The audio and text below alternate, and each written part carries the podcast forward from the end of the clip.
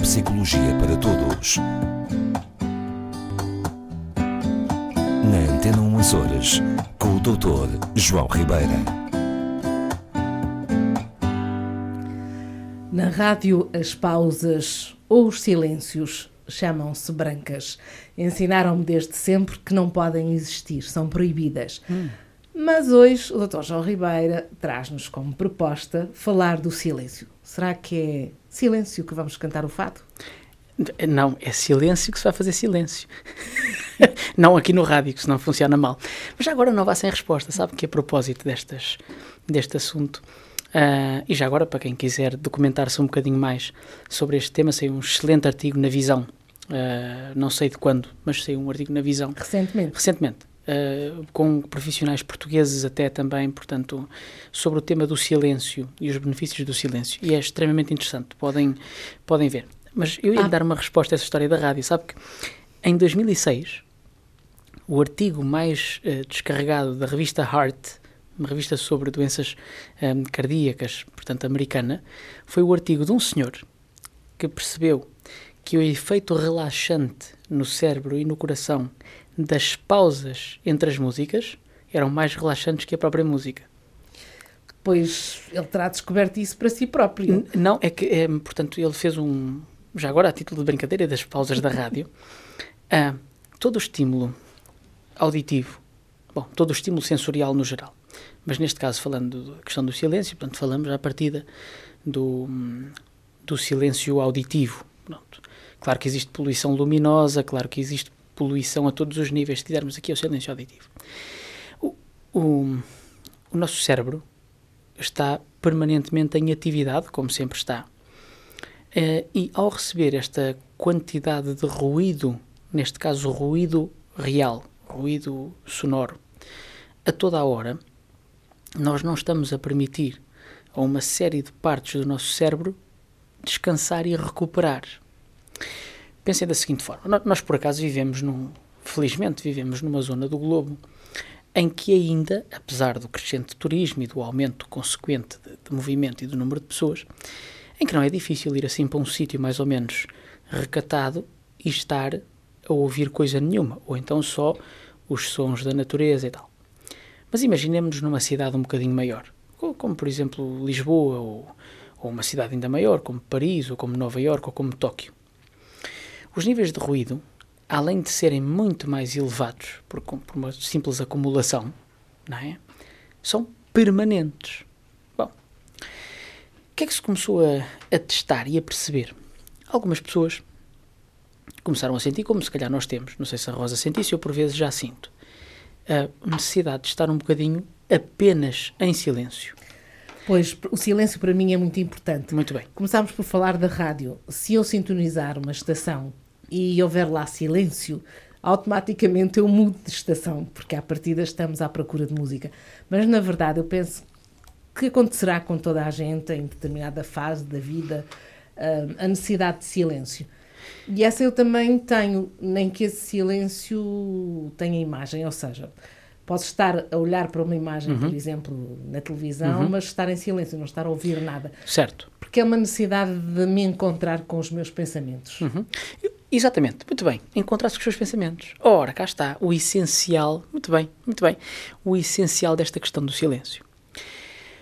Quando nós nos privamos de informação sensorial, aliás, diz-se que das experiências mais ah, assustadoras, mas ao mesmo tempo fantásticas, é as ditas câmaras de privação sensorial, em que estamos privados de toda a informação sensorial, seja ela auditiva, tátil, uh, olfativa, visual estamos privados de sentidos. O que é que, que, é que nos fica? Nós próprios. Ou seja, ficamos com os, no, com os nossos próprios pensamentos. Comigo próprio, como a Rosa dizia muito bem, é? encontrar-me comigo próprio. Ora, cá está. Isto vem-se a verificar que é extremamente importante para a saúde cerebral e do organismo uh, no geral verificou-se, olha, há pessoas, é a tal ponto que nós temos, como eu disse, podem procurar esse artigo que falámos ao início da nossa conversa, há pessoas, já, já há centros em Portugal, no nosso país, uh, nos quais participam, vi com muito agrado uh, colegas meus, portanto, tanto psicólogos como neuropsicólogos, e que estão justamente já a aplicar uh, uma forma de, de, intervenção, de terapia em algumas, em algumas problemáticas, que são períodos de silêncio. Literalmente. Isto pode parecer uma tolice, mas o facto de a pessoa desligar periodicamente, da pessoa poder parar, imagina uma hora, ok? Uma hora, e não ouvir nada, uh, está realmente a comprovar uh, diversos benefícios. Desde logo pelo seguinte: ouvir ruído constantemente hiperativa a dita amígdala. As amígdalas, que são duas no cérebro, de que já falámos várias vezes. E isto gera um estado de hiperativação. É normal, ou seja, o ruído, nós estamos permanentemente a processar som para saber se é ameaçador, se não é, etc. Ao eu retirar isto, eu reduzo drasticamente a produção de determinadas hormonas de stress, nomeadamente o cortisol e também a dopamina, que é curioso, a dopamina está associada a estados extremos, sejam eles negativos, sejam eles positivos. Quer dizer que, é, se falarmos de silêncio, falarmos na contemplação, eh, não estamos a falar de meditação nem nada disso, falar de contemplação é parar, não estar com, a ouvir nada de especial, estar num sítio tranquilo, simplesmente a olhar. Isso, eh, isso está a acontecer no, no nosso país porque eh, é uma forma de, de, de tratamento ou, ou, vai virar uma moda? Provavelmente vai virar moda. De resto, eu também já li que há muitas celebridades de Hollywood que, que já tentaram, algumas fizeram um ano inteiro, um retiro. Um ano sem ano. falar quem, Sim, sim, sem falar com ninguém. Fizeram um ano de silêncio. Isso acho que seria assim um bocadinho doloroso, não é? Essa pois, experiência. para a maioria de nós será, será muito exagerado, mas não é necessário. Não é necessário.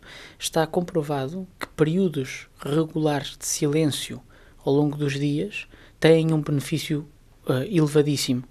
Como eu estava a dizer, baixa o nível daquelas hormonas de stress, por conseguinte, melhora a minha saúde cardíaca, renal, enfim, global, no geral. Depois, estou efetivamente menos sujeito a níveis de stress elevados e permite-me justamente esse encontro comigo próprio. E este encontro comigo próprio vem a ser próximo da atividade cerebral que acontece durante o sono, de qualidade, portanto, o sono profundo, que é aquela ativação da rede neuronal por defeito, que já aqui falámos, que é a rede neuronal que se ativa quando, teoricamente, eu não estou a vigil, quando eu estou a dormir. Ora, isto faz com que áreas do meu cérebro associadas justamente ao, ao, ao relaxamento, ao bem-estar e à recuperação neuronal, reparem, estamos a falar aqui, inclusivamente, embora não esteja provado em humanos, mas em ratinhos verificou-se que aumenta a produção de neurónios no hipocampo. Portanto, nascem novos neurónios graças ao silêncio. Portanto, nós permitimos a recuperação do cérebro. Faz favor. Mas uh, eu estou a pensar numa outra situação. Esta será a necessidade que as pessoas têm de parar, de deixar de ter esses ruídos. Muito bem. Depois uh, há aquela outra situação uh, provocada, por exemplo, por um estado ansioso ou depressivo em que nós fugimos dos outros, dos amigos, das pessoas que estão uhum. à nossa volta, ou seja, uhum. queremos estar no nosso cantinho e não queremos ouvi-los. Não é por mal, não temos nada contra aquela pessoa ou encontrá-la, mas uh, também podemos dar connosco a mudar de passeio quando encontramos alguém na rua, mas não estamos muito uhum. voltados para aí. Ou é seja, estes silêncios de que, de que nos está a falar não devem ser muito benéficos para os estados depressivos. Olha, por acaso é, é, é exatamente isso que, que, que se vem discutindo. Para que tipo de patologias é que realmente é eficaz o silêncio?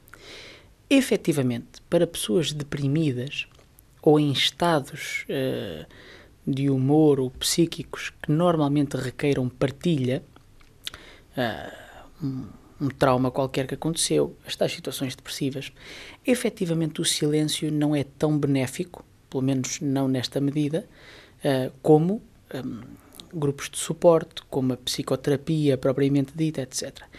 Em todas as outras situações, isto é, uh, ansiedade, stress, problemas que daí derivam, e como forma preventiva, nunca nos podemos esquecer que eu sempre aqui falo de uma promoção do bem-estar uh, não curativo, ou seja, não me interessa, obviamente, poder tratar e ajudar, mas o ideal é que nós saibamos como ter melhor qualidade de vida todos os dias não é?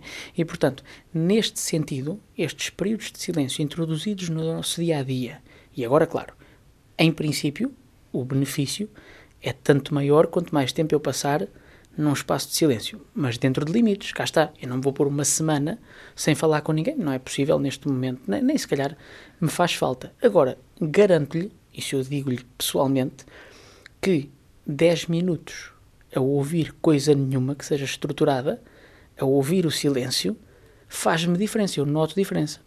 E portanto, eu, porquê? É, é a tal história que a, que a Rosa Margarida dizia muito bem logo ao início. Não estar a ouvir nada em concreto permite-me contactar comigo próprio.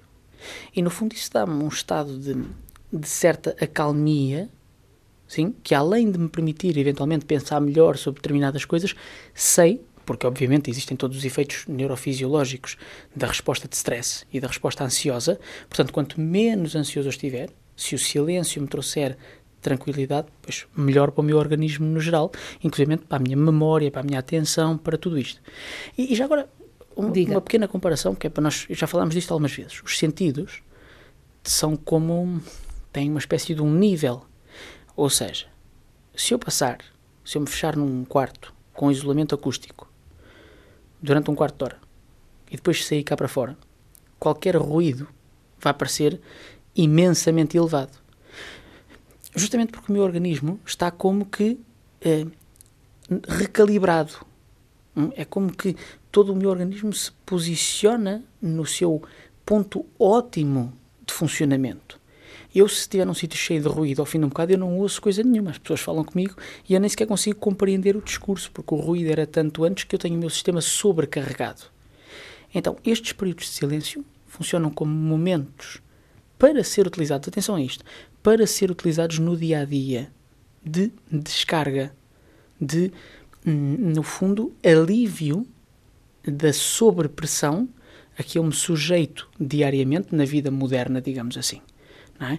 Repito que nós vivemos numa localização privilegiada e que não é assim tão difícil pois pegar num, num, veículo qualquer e ir-me sentar assim num sítio mais ou menos Por recatado. exemplo, no silêncio das lagoas das sete cidades.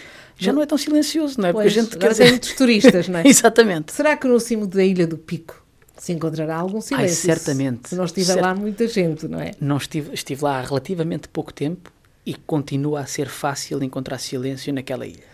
Isso é verdade. Nós aqui em São Miguel já não é tão fácil, embora haja, não é? Obviamente temos Há sempre um cantinho que, que, pode ser sempre. procurado e descoberto em, em, qualquer uma das ilhas. Nós temos o mar, há pessoas a quem sim. o som do mar sim, uh, sim. acalma, sim. Um, ou o silêncio, ou os pássaros, ou aqueles ruídos da natureza que são Exatamente. tão agradáveis. Uh, o que é preciso é que encontrem, não é? Cada e experimentem. Um experimentem. Uh, mas já agora eu recomendava que se quiserem experimentar, experimentem mesmo, tentem encontrar o silêncio total. É mais interessante a experiência. o silêncio total é, neste caso, ainda mais benéfico do que ouvir o mar ou, ou os passarinhos. É uma questão de experimentarem. Pois experimentem. Silêncio. É muito Silêncio. bom para a saúde. Até para a semana. Obrigado.